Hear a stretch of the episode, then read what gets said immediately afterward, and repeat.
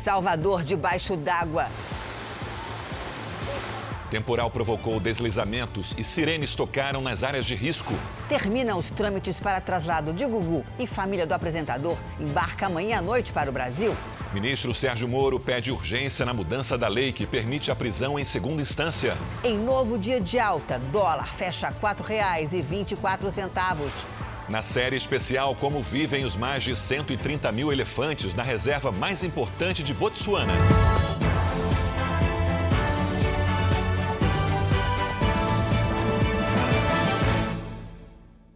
Oferecimento Bradesco. Abra sua conta sem tarifa pelo app.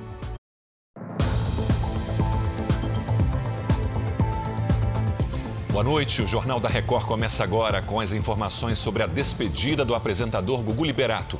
Os trâmites para o traslado ao Brasil já estão acertados. Vamos ao vivo com a repórter Catarina Ron, que está em Orlando, nos Estados Unidos. Boa noite para você, Catarina. O embarque deve acontecer nas próximas 24 horas. Boa noite, Janine. Boa noite a todos. A família de Gugu ainda não confirmou, mas tudo indica que sim, o corpo do apresentador deve ser liberado amanhã. Daqui da funerária, ele seguirá direto para o Aeroporto Internacional de Orlando, onde deve ser embarcado em um voo comercial, provavelmente no início da noite. Portanto, ele chegaria aí ao Brasil na quinta-feira. Hoje, familiares de Gugu, o irmão, o sobrinho, vieram aqui à funerária acertar os últimos detalhes e foram embora há pouco. Toda a família também deve embarcar amanhã para o Brasil. O que se sabe por enquanto é que em São Paulo o transporte não será feito em carro aberto por causa da distância e também pelo risco de chuva. O velório será na Assembleia Legislativa de São Paulo, onde haverá primeiro uma cerimônia fechada para a família e amigos e depois aberta ao público. O enterro será no cemitério do Getsemane, no bairro do Morumbi, zona sul de São Paulo. Hoje à tarde, eu conversei com um amigo da família que acompanhou essa etapa final da liberação aqui na funerária. Vamos ver.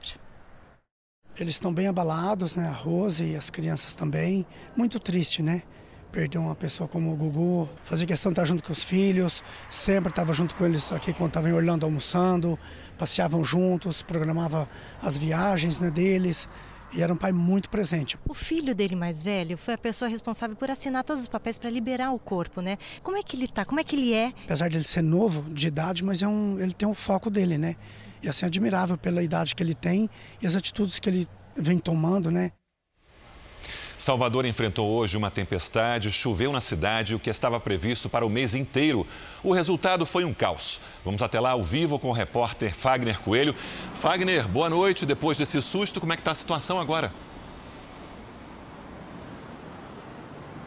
Boa noite. Agora a chuva deu uma trégua, os pontos de alagamento diminuíram. Nós falamos ao vivo de uma das principais avenidas de Salvador e durante o dia ela ficou bastante alagada, mas agora a situação é bem diferente. A Defesa Civil orientou a população a não sair de casa e, pelo visto, a população acatou esse alerta e fez isso. O resultado é que a gente percebe que as ruas da cidade ficaram vazias logo cedo, até mesmo durante o horário de pico, horário de volta para casa da população. Inclusive, universidades e órgãos públicos encerraram as atividades mais cedo. Segundo a Defesa Civil, foram mais de 300 ocorrências durante o dia, principalmente deslizamentos de terra e alagamentos de imóveis. O temporal produziu cenas impressionantes. As ruas viraram rios e só de barco os vizinhos conseguiram resgatar uma família ilhada. O medo se espalhou por Salvador. Felizmente, apesar de todo o perigo e prejuízo que a chuva trouxe, não há registros de mortes. Veja agora na reportagem como foi o dia de quem vive aqui em Salvador. Ainda no meio da manhã, a cidade entrou em estado de alerta máximo. Moradores, dirijam-se para locais seguros e pontos de apoio. As principais avenidas de Salvador estavam totalmente alagadas. Carros foram encobertos pela água, alguns foram arrastados. Motoristas desesperados abandonavam os veículos. Esta mulher precisou de ajuda para escapar da enxurrada. Nem os ônibus conseguiam trafegar. Os pontos ficaram lotados e muitos viraram abrigo. Nas vias de acesso à Arena Fonte Nova, mais alagamentos. Uma árvore caiu e interditou uma das pistas. Na orla, a avenida foi bloqueada por dois postes, que caíram depois que um muro desabou. Um táxi foi atingido, mas ninguém ficou ferido. O metrô parou de funcionar em um trecho da linha 2. A enxurrada invadiu as estações. Até o elevador Lacerda, que liga a Cidade Alta à Cidade Baixa e é um símbolo da cidade, ficou alagado. A travessia de lanchas de Salvador para a ilha de Taparica foi suspensa por causa dos ventos fortes e do mar agitado. A Secretaria Municipal de Saúde suspendeu atendimentos em 14 postos que ficam em áreas de risco. Escolas e faculdades cancelaram as aulas. Empresas tiveram que dispensar funcionários. No Aeroporto Internacional de Salvador, pelo menos quatro aviões não conseguiram pousar e foram desviados para outros terminais. Eu sei que o problema de alagamento é muito sério mas a minha preocupação fundamental quando acontece uma situação como essa é com deslizamento de terra, certo? Em função da topografia de Salvador. Pois é, e por causa disso foram horas de tensão e medo para moradores de áreas de risco. Dezenas de pessoas tiveram que sair de casa. Dona Solange era a imagem do desespero. Minha geladeira está jogada, tudo água dentro de casa, dando mais de meio metro. A cuidadora de idosos é moradora desta comunidade, uma das mais afetadas pelo temporal em Salvador. Aqui, praticamente todo mundo teve prejuízo.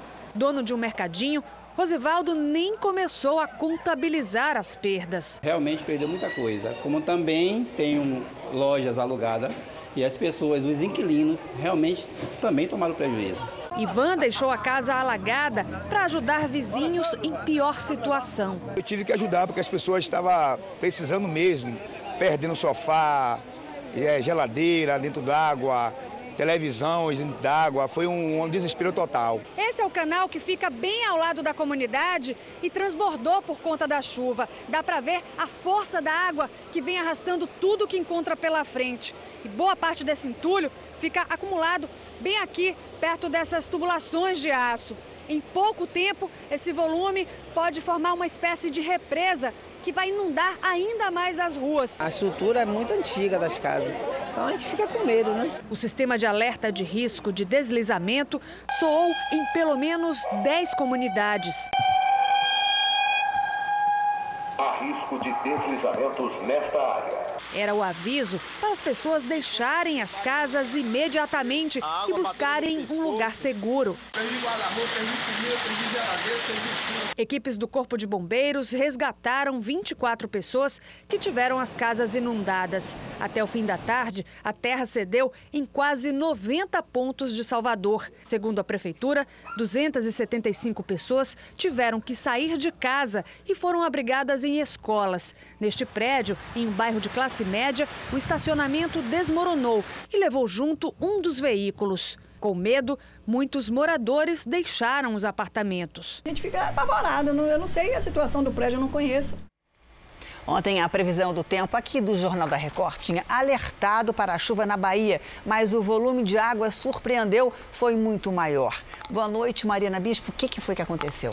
Boa noite, Janine. Boa noite a todo mundo que está acompanhando a gente aqui no Jornal da Record. Foi uma combinação de fatores. Uma frente fria está parada na altura de Salvador e essa chuva ganhou intensidade por causa do calor e da umidade, é, como a gente pode ver aqui no mapa. A chuva foi tão intensa em Salvador que em menos de 24 horas, passou a média prevista para o mês inteiro, que é de 106 milímetros. Isso também aconteceu nas cidades de Santo Amaro e Simões Filho. Mas daqui a pouquinho eu vou voltar, Janine, com a previsão do tempo para as outras regiões do país. Tá certo, olha só.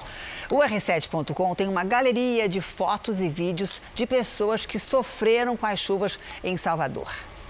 Todo dia, mais de 300 crimes virtuais são registrados no Brasil e a tendência é aumentar com a chegada da Black Friday, quando cresce o volume de compras pela internet. É bom ficar bem atento para não cair em golpe. A filha do Léo decidiu vender o celular por R$ 2.900 num site e logo apareceu uma interessada. Eu recebi mensagens desse site é, com, com todo o logotipo, tudo, esse site me mostrando que já havia sido recebido o dinheiro e que eu poderia estar entregando o produto. Conforme a instrução da compradora, o celular foi entregue a um motorista de aplicativo. Mas era o golpe do site falso. O site verdadeiro nem sabia da transação. Andamos cada vez mais conectados, comprando, vendendo, fazendo operações bancárias pela rede. O Brasil hoje é o quarto país do mundo em número de pessoas que usam a internet. E com esse crescimento, aumenta também o risco de ficarmos mais expostos na mira de criminosos que agem no mundo virtual. Para diminuir o risco de ficar no prejuízo, os especialistas aconselham tomar cuidado com links que oferecem produtos, principalmente em redes sociais, que podem remeter a sites falsos. Observar se na barra de navegação tem um cadeado, um indicativo de segurança. Observar se na barra há a sigla HTTPS.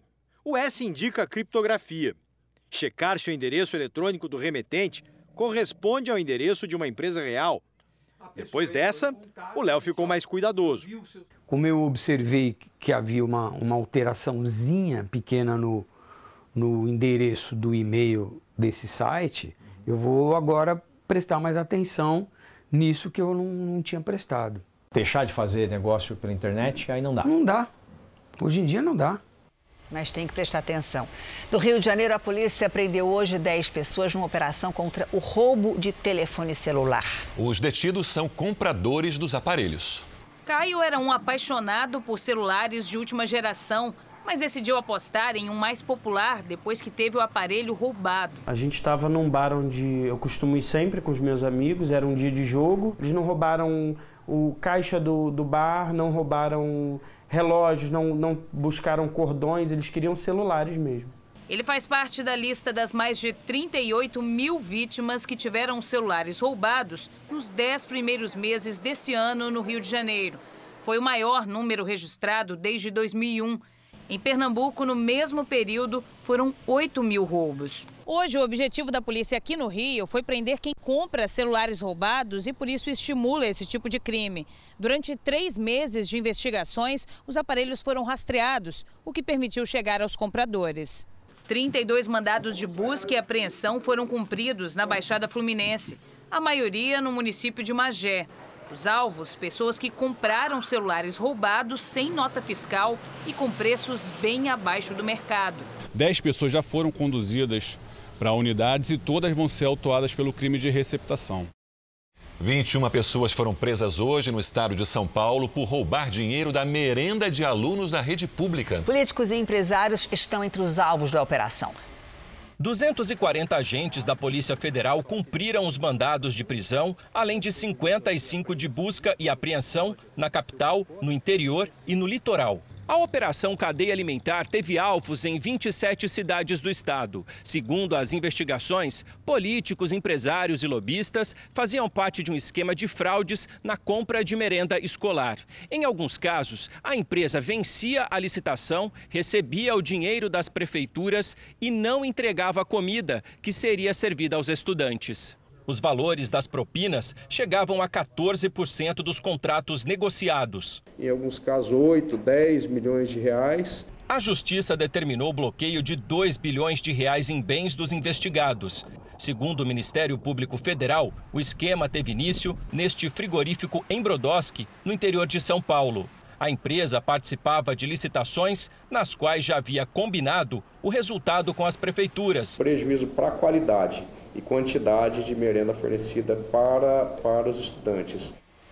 Um homem foi atingido por uma bala perdida durante um tiroteio na Avenida Brasil, uma das principais vias expressas do Rio de Janeiro. O confronto aconteceu durante uma perseguição policial a dois carros suspeitos. Ao serem abordados, os criminosos revidaram. Motoristas em pânico se jogaram no chão para escapar dos tiros. Um morador de rua foi atingido de raspão na perna. Dois suspeitos foram presos. O índice de confiança do comerciante subiu pelo terceiro mês seguido em novembro.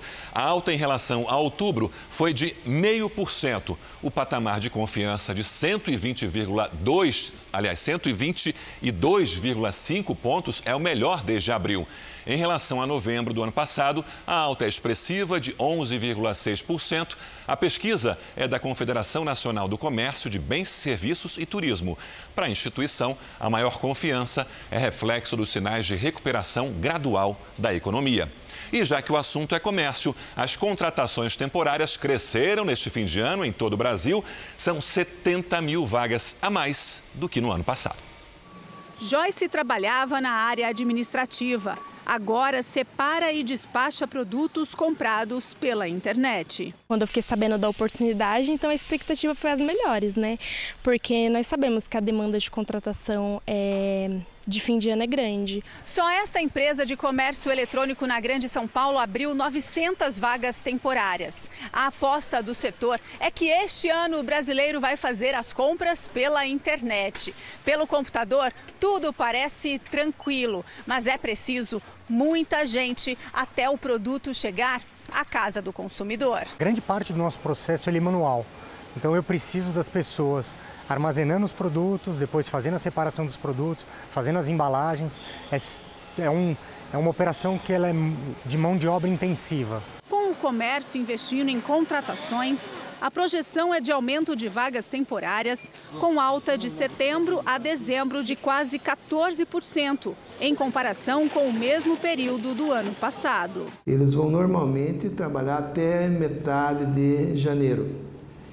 Desse pessoal contratado, nós estimamos que 15% vão ser efetivados nas empresas que foram trabalhar. Para o Sérgio, que também é novo na área de logística, o contrato pode ser temporário, mas ele trabalha para ficar de vez. Vou demonstrar meu trabalho, vou ter um foco de deixar o meu perfil, mesmo que seja temporada, três meses, vou deixar meu perfil como uma pessoa que veio para trabalhar, não importa o tempo, vou estar disposto a entrar. Isso aí. No r7.com você encontra uma reportagem com dicas para se dar bem na entrevista de emprego para uma vaga temporária. O governo projeta um aumento de 3,3% do salário mínimo para o ano que vem. Deve ficar em R$ 1.031. O valor anunciado hoje é R$ 8,00 menor que o anterior. E isso acontece porque a previsão da inflação também diminuiu. Um terremoto de 6,4 graus atingiu a Albânia, na região dos Balcãs. Pelo menos 23 pessoas morreram, mais de 600 ficaram feridas. Prédios, palácios e hotéis foram destruídos. Nas ruas, o desespero de parentes e amigos em busca dos desaparecidos. Esse sobrevivente conta que quando sentiu o tremor, as luzes se apagaram e tudo desmoronou. O epicentro foi a cerca de 30 quilômetros da capital tirana e teve 10 quilômetros de profundidade. Esse é o segundo terremoto em apenas dois meses na Albânia e o pior registrado no país nas últimas décadas. O Centro Sismológico Europeu registrou outras dezenas de tremores na região, incluindo países como Itália, Grécia e Bósnia. O presidente albanês descreveu a situação como dramática e disse que todos os esforços estão sendo feitos para resgatar as vítimas. A União Europeia e os Estados Unidos ofereceram ajuda ao governo albanês.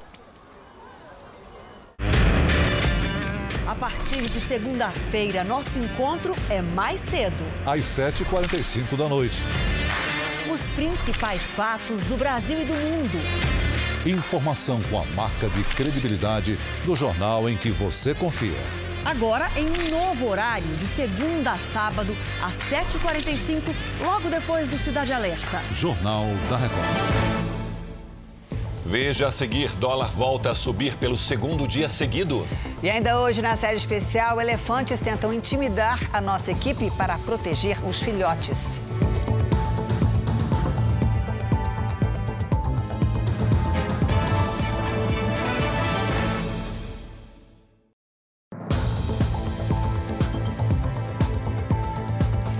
Políticos e autoridades repercutiram a declaração do ministro da Economia na segunda-feira em Washington. Paulo Guedes disse que o ato institucional número 5 do regime militar poderia ser solicitado para coibir manifestações no Brasil de hoje. Depois de uma entrevista, Paulo Guedes afirmou que a medida é inconcebível no atual regime democrático. Na saída do Palácio da Alvorada, o presidente evitou comentar a declaração do ministro da Economia. Paulo Guedes disse nos Estados Unidos para não se assustar se alguém pedir a volta do AI-5 em reação à quebradeira nas ruas. Em seguida, o ministro falou que um AI-5 é inconcebível e que a democracia brasileira não admitiria ato de repressão. Ao falar sobre o assunto, Bolsonaro brincou com o número do partido que pretende criar. Eu falo de AI 38, quer, quer falar do AI 38? Fala agora contigo aqui. Outras autoridades repercutiram a fala do ministro. Em um seminário sobre política, democracia e justiça, o presidente da Câmara, Rodrigo Maia, criticou a declaração. Isso gera instabilidade e insegurança e aí por isso que muitas vezes a gente vê o Brasil projetando crescer 2, 3% e cresce 1, como esse ano. O vice-presidente da Câmara se disse espantado com a posição do ministro. Registro aqui, em nome do meu partido, o Republicanos, o compromisso programático de sempre defender a democracia, o republicanismo, as instituições, a liberdade de expressão, com responsabilidade, é claro. Dias Toffoli, presidente do STF, afirmou em Maceió que o AI-5 é incompatível com a democracia. Nesta terça-feira, também repercutiu aqui em Brasília a alta do dólar, que atingiu o maior patamar dentro do Plano Real. O presidente Jair Bolsonaro disse que a valorização da moeda americana tem vantagens e desvantagens. Eu espero que caia, torço, assim como torço que caia a taxa Selic, torço que aumente, aumente aí a nossa credibilidade junto ao mundo. Hoje à tarde, o presidente viajou para Manaus e amanhã visita a usina de Belo Monte, em Altamira, no Pará. O ministro Paulo Guedes encerrou hoje a viagem aos Estados Unidos. No último dia da visita a Washington, o ministro da Economia preferiu não falar com a imprensa. Ontem, em coletiva, Guedes citou o AI-5 ao comentar possíveis protestos violentos no Brasil. Mas em seguida ele disse que o AI-5 é algo inconcebível na atual democracia. Hoje, Guedes participou de um encontro do Conselho Empresarial Brasil-Estados Unidos e falou no Instituto Peterson de Economia Internacional. Em inglês, o ministro disse que o Brasil é uma economia vibrante e defendeu o projeto brasileiro de preservação da Amazônia. It's a Brazilian territory. O ministro da Economia teve ainda um encontro com o secretário do Tesouro americano. Foi o último compromisso da agenda aqui em Washington. No fim da tarde, Paulo Guedes embarcou de volta ao Brasil. O dólar comercial fechou hoje a R$ 4,24, alta de 0,59%. É o maior valor desde a criação do Plano Real. Ao longo do dia, a moeda chegou a ser vendida a R$ 4,28, mas recuou depois de um leilão do Banco Central. A alta foi interpretada como uma reação do mercado a uma entrevista do ministro Paulo Guedes. Ele explicou que o dólar valorizado é uma consequência dos juros baixos. Líderes da Câmara e do Senado tentam um acordo para priorizar a votação da emenda constitucional que permite a prisão após condenação em segunda instância. Se for confirmada a decisão, a votação fica para o ano que vem, mas nem todos concordam. Foram mais de quatro horas de discussões na residência oficial do presidente Davi Alcolumbre. Estiveram no encontro 30 líderes do Senado e da Câmara e o ministro da Justiça, Sérgio Moro, que defende mudança na lei para permitir a prisão após condenação em segunda instância. Alcolumbre e Rodrigo Maia têm preferência pelo projeto que muda a Constituição e querem que o Senado suspenda a tramitação do projeto de lei que altera o Código Penal. A proposta que está pronta para ser votada na CCJ do Senado, mudaria as regras já, enquanto a PEC, que tem tramitação complexa, seria votada apenas em meados do ano que vem. A maioria dos líderes decidiu apoiar a PEC. Alguns senadores temem que a proposta seja engavetada e saíram insatisfeitos. Se a população brasileira não se mobilizar, Nunca mais haverá prisão em segunda instância no Brasil. Está indo para as calendas. A presidente da Comissão de Constituição e Justiça do Senado se recusa a retirar a proposta de projeto de lei da pauta da CCJ e exige que a Câmara fixe prazos para votar a PEC. Com esse acordo, é garantir a tranquilidade das ruas. Nós não podemos ter um calendário é, que vá se encerrar apenas no final do semestre que vem. É hora do Congresso ter responsabilidade de ter segurança jurídica nas suas decisões. O ministro Moro não declarou preferência, mas pede pressa. A minha avaliação pessoal é que ambos resolvem a questão, apenas aqui destacando é, que o Ministério da Justiça e Segurança e acredito que falo igualmente pelo governo, tem essa questão como urgente com a questão de segurança pública. O presidente da Câmara se comprometeu a instalar até a semana que vem a comissão especial que vai discutir a PEC e pode encurtar o prazo para debate, que é de 40 sessões. Ficou acertado que o calendário dos trabalhos será apresentado na próxima terça-feira. Alcolumbre vai submetê-lo aos senadores. Pacificar de uma vez por todas essa questão, passaram a responsabilidade para o Senado e para a Câmara dos Deputados, fazer uma legislação que não suscitasse mais essa dúvida. Nada de maneira assodada é o melhor caminho. A ONU alertou para uma catástrofe climática caso não haja ações mais radicais contra o aquecimento global. Segundo o um relatório divulgado hoje, a meta do Acordo de Paris, que tenta limitar o aumento da temperatura da Terra em até um grau e meio, só seria alcançada com medidas drásticas. A emissão de gases que provocam o efeito estufa teria que cair 7,5% por ano entre 2020 e 2030. Com o compromisso atual, em vez de cair, a temperatura deve subir mais de 3 graus no mesmo período. Uma greve geral foi convocada para amanhã na Colômbia. O anúncio foi feito após o fracasso das negociações entre estudantes, sindicatos e governo. Também são esperados novos protestos contra as políticas do presidente Van Duque. E ainda pelo fim do esquadrão móvel da polícia, depois que um jovem morreu atingido por uma bala do esquadrão. Para tentar conter as manifestações, o governo quer cortar impostos. A seguir, tremor de terra em Minas Gerais provoca pânico em quem mora perto de barragens. E na série especial, a superpopulação de elefantes que deixa marcas por onde passa.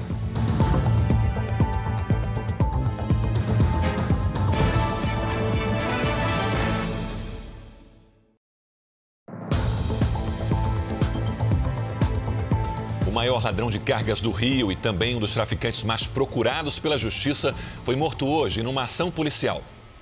Isolado na área rural, com conforto e ao lado de aliados. Mas o esconderijo na cidade de Itaboraí, na região metropolitana do Rio, já era rastreado há cinco meses.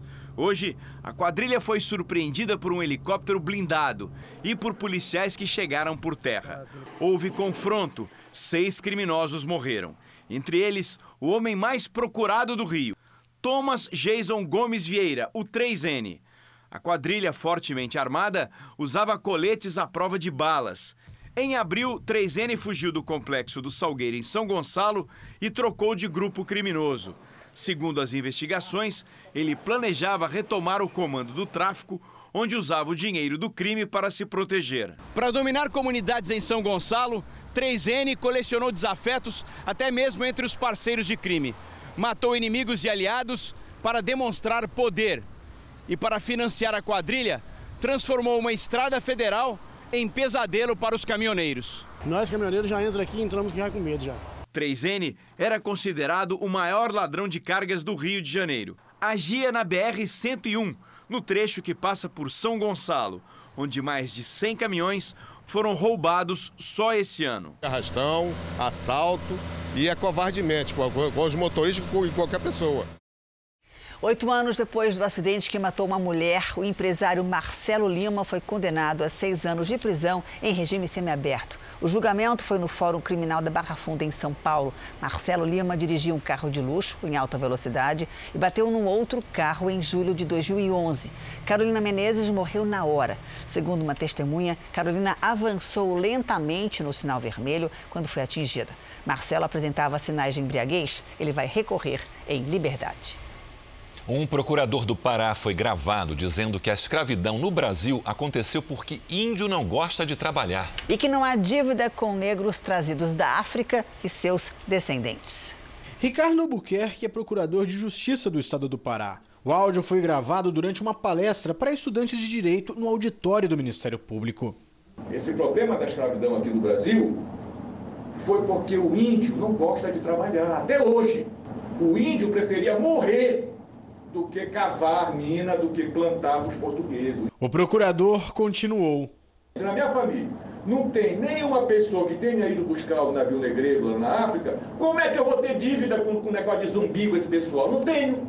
Nós tentamos conversar com o procurador Ricardo Albuquerque, mas ele não quis gravar entrevista. Em nota, ele confirmou que o áudio é dele, mas que a fala divulgada nas redes sociais é apenas um trecho de uma conversa de aproximadamente uma hora e vinte minutos. E que em vários momentos da palestra ele deixou clara a afirmação que todos são iguais perante a lei. O Conselho Nacional do Ministério Público informou que se manifesta apenas em casos concretos, julgados por meio de procedimentos instaurados pela instituição.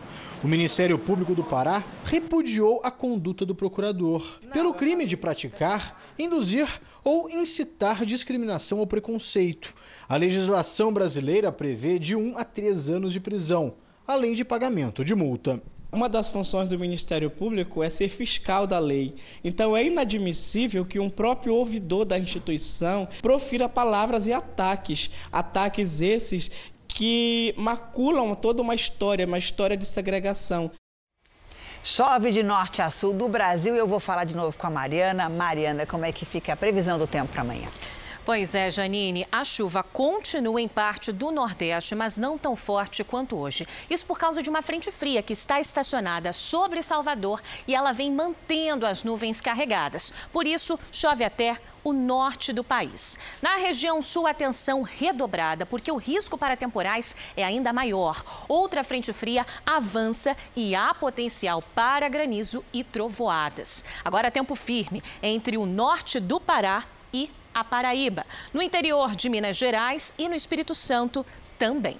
Máxima de 28 graus em Vitória, em Cuiabá, calorão de 37 graus e 22 graus em Curitiba, Janine. Olha só, Mariana, tempo delivery, rapidinho. O Raimundo de Lagarto, em Sergipe, a Simone de Saquarema, no Rio de Janeiro, e o Leandro de Guabiruba, em Santa Catarina, querem saber como é que vai ficar o tempo na cidade deles. E a gente responde sempre. Raimundo, calorão com pancadas aí em Lagarto. A máxima prevista é de 33 graus. O mesmo para você, Simone, em Saquarema, sol com chuva e máxima de 29 graus. Já em Guabiruba, o sol, Leandro, não aparece. A chuva predomina e faz 24 graus. Agora aqui em São Paulo, risco para temporais no fim do dia. Os ventos podem chegar a 70 quilômetros por hora, mas antes da chuva, calor de 31 graus. Janine. Tá certo. Obrigada, Mariana. Nada, até amanhã. Até amanhã.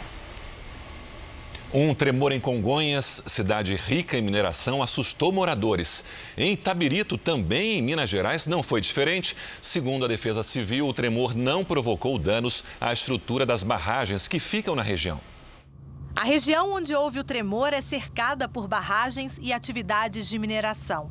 Moradores de Congonhas, onde fica a barragem Casa de Pedra, a maior em área urbana da América Latina, ficaram em pânico. Estava deitado, a cama parece que deu um pulo. Segundo o Observatório Sismológico de Brasília, o abalo de magnitude 3.2 na escala Richter foi registrado ontem à noite.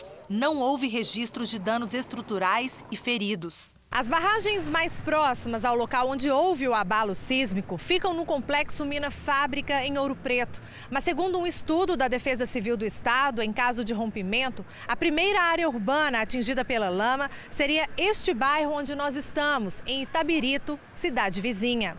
Esta especialista explica que um tremor pode abalar uma barragem se a estrutura não tiver estabilidade. Principalmente no caso de rochas que não são muito consolidadas, de material que não é muito denso, de estrutura que não é bem ancorada. Então, imediatamente ele pode sofrer por conta dessa vibração. Membros da Agência Nacional de Mineração, da Defesa Civil do Estado e do Ministério Público Estadual estiveram na barragem Casa de Pedra, em Congonhas, para realizar inspeções. As estruturas estavam intactas. A gente vai fazer um acompanhamento diário, fazendo leituras em tempo é, com uma frequência maior, para nos trazer uma tranquilidade. A Agência Nacional de Mineração informou que os técnicos vistoriaram nove barragens em Congonhas e Ouro Preto e nenhum problema foi detectado. E ainda determinou que as mineradoras Vale e CSN intensifiquem a inspeção e o monitoramento. As mineradoras disseram que as estruturas não sofreram danos e são monitoradas 24 horas. O koala, que ficou conhecido em todo o mundo ao ser resgatado de um incêndio na Austrália, não resistiu aos ferimentos. Segundo os veterinários que cuidavam do animal, ele teve que ser sacrificado. Lewis, como ficou conhecido, foi tratado durante vários dias por causa das queimaduras. Na Austrália, pelo menos seis pessoas morreram e 500 casas foram destruídas pelo fogo. Você sabia que o elefante é o maior mamífero terrestre do planeta? Tem grande memória e inteligência, mas precisa de espaço. No delta do rio Okavango, o maior oásis do mundo, eles encontraram um refúgio. Na reportagem especial de hoje, você vai ver como esses animais vivem nessa reserva no sul da África.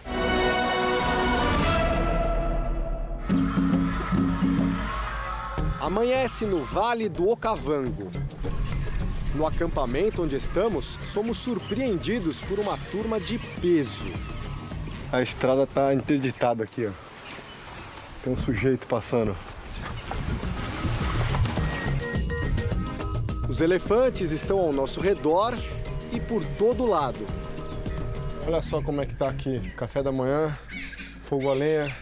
Estão preparando um cafezinho, água quente para chá. Aqui também tem um mingauzinho. Mas tem um detalhe principal, que é a visita ali atrás, ó. Quem veio acompanhar a gente para dar o bom dia. Em um novo dia em Botsuana, vamos explorar mais as savanas do delta do Okavango. Dave e Mike, nossos guias, fazem parte da equipe. A aventura de hoje é descobrir como vivem os elefantes na reserva mais importante do país. Olha só atrás da gente, uma manada de elefantes passando logo cedo entre fêmeas e filhotes são 18 animais, é maravilhoso. Eles passaram a noite naquele canto onde existe água e agora seguem para o outro lado da reserva para se alimentarem num local onde existe árvores com muitas folhas, é o que eles procuram. É esse tipo de cena impressionante que a gente vê todos os dias aqui no Delta do Cavango. Aqui os elefantes têm garantido um santuário de sobrevivência. Eles encantam os turistas que visitam a reserva. Mas o mamífero também é um problema de tamanho enorme para os moradores. Em nenhum outro país do mundo há tantos elefantes quanto aqui. Estima-se que são 130 mil. E eles deixam rastros, árvores derrubadas ou destruídas. As marcas vermelhas são sinal de que os animais gigantes se coçaram nos troncos e arrancaram parte da casca. Dave explica que eles estão aumentando muito e começam a se espalhar por áreas onde não deveriam estar, como vilarejos e plantações. De tempos em tempos, Botsuana volta a discutir a polêmica liberação da caça como solução para conter o crescimento da população de elefantes. Mas a pressão internacional contrária é sempre enorme. Para o guia Dave, em vez de matar os elefantes, o melhor seria colocar cercas elétricas perto das plantações e comunidades e assim afastá-los. A ausência de predadores, a longa expectativa de vida e a perda de habitat natural em outras áreas do continente ajudam a explicar o crescimento acima do padrão em Botsuana. Nessa região alagada, elefantes locais e os que migram para cá encontraram um refúgio. Vamos navegar agora, né? Chegou. chama a atenção é que o rio que forma o delta jamais deságua no mar. Daqui para frente, toda a água vai evaporar É como se o Okavango se sacrificasse para dar vida ao deserto. O resultado é uma área inundada de 15 mil quilômetros quadrados com canais, lagos e ilhas. Nadar aqui é para lá de arriscado e não é difícil entender por quê. Esse aí é apenas um filhote. You swim here, you gone. Dave é categórico: se cair na água, já era. São muitos crocodilos nessa região e eles chegam a 5 metros de comprimento. Podem nos engolir vivos. As águas do Okavango atraem mais de 400 espécies de aves. A Ilha das Cegonhas é o refúgio perfeito para a formação de ninhos longe dos predadores. E claro, os elefantes também aproveitam a abundância de água. O fim de tarde é garantia de um espetáculo da natureza. Os elefantes atravessam agora o canal do Delta do Okavango. Fazem isso porque querem chegar na ilha do outro lado e também porque está muito calor e eles gostam de água. Além disso, eles são ótimos nadadores, conseguem atravessar qualquer lugar. É algo gigante, olha só o outro. É incrível.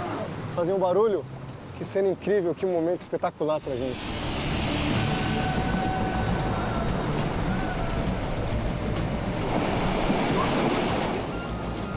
Mas é preciso estar atento e ter muito cuidado. Nem sempre somos aceitos por perto.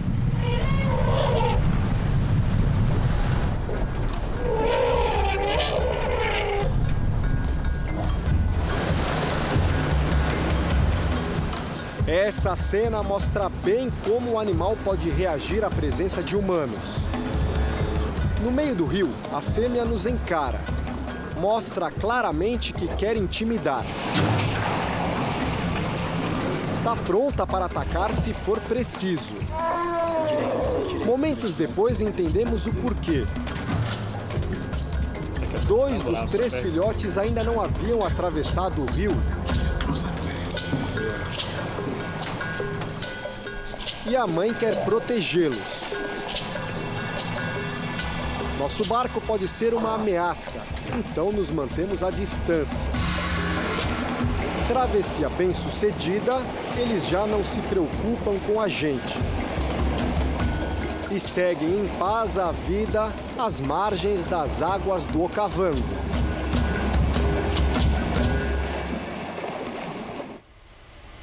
As redes sociais do Jornal da Record têm um álbum com as melhores fotos dos bastidores da série especial feita na África. É só acessar. A partir de segunda-feira, nosso encontro é mais cedo. Às 7h45 da noite. Os principais fatos do Brasil e do mundo. Informação com a marca de credibilidade do jornal em que você confia. Agora em um novo horário, de segunda a sábado, às 7h45, logo depois do Cidade Alerta. Jornal da Record. O Jornal da Record termina aqui e você pode assistir a edição de hoje na íntegra no Play Plus. E o JR também tem versão em podcast. É só acessar o Play Plus e as nossas plataformas digitais. E à meia-noite e meia tem mais Jornal da Record. Hoje não é com o Sérgio Aguiar, é com a Giovana Rizardo. Fica agora com a Fazenda ao vivo com Marcos Mion. Boa noite para você. Boa noite, até a próxima.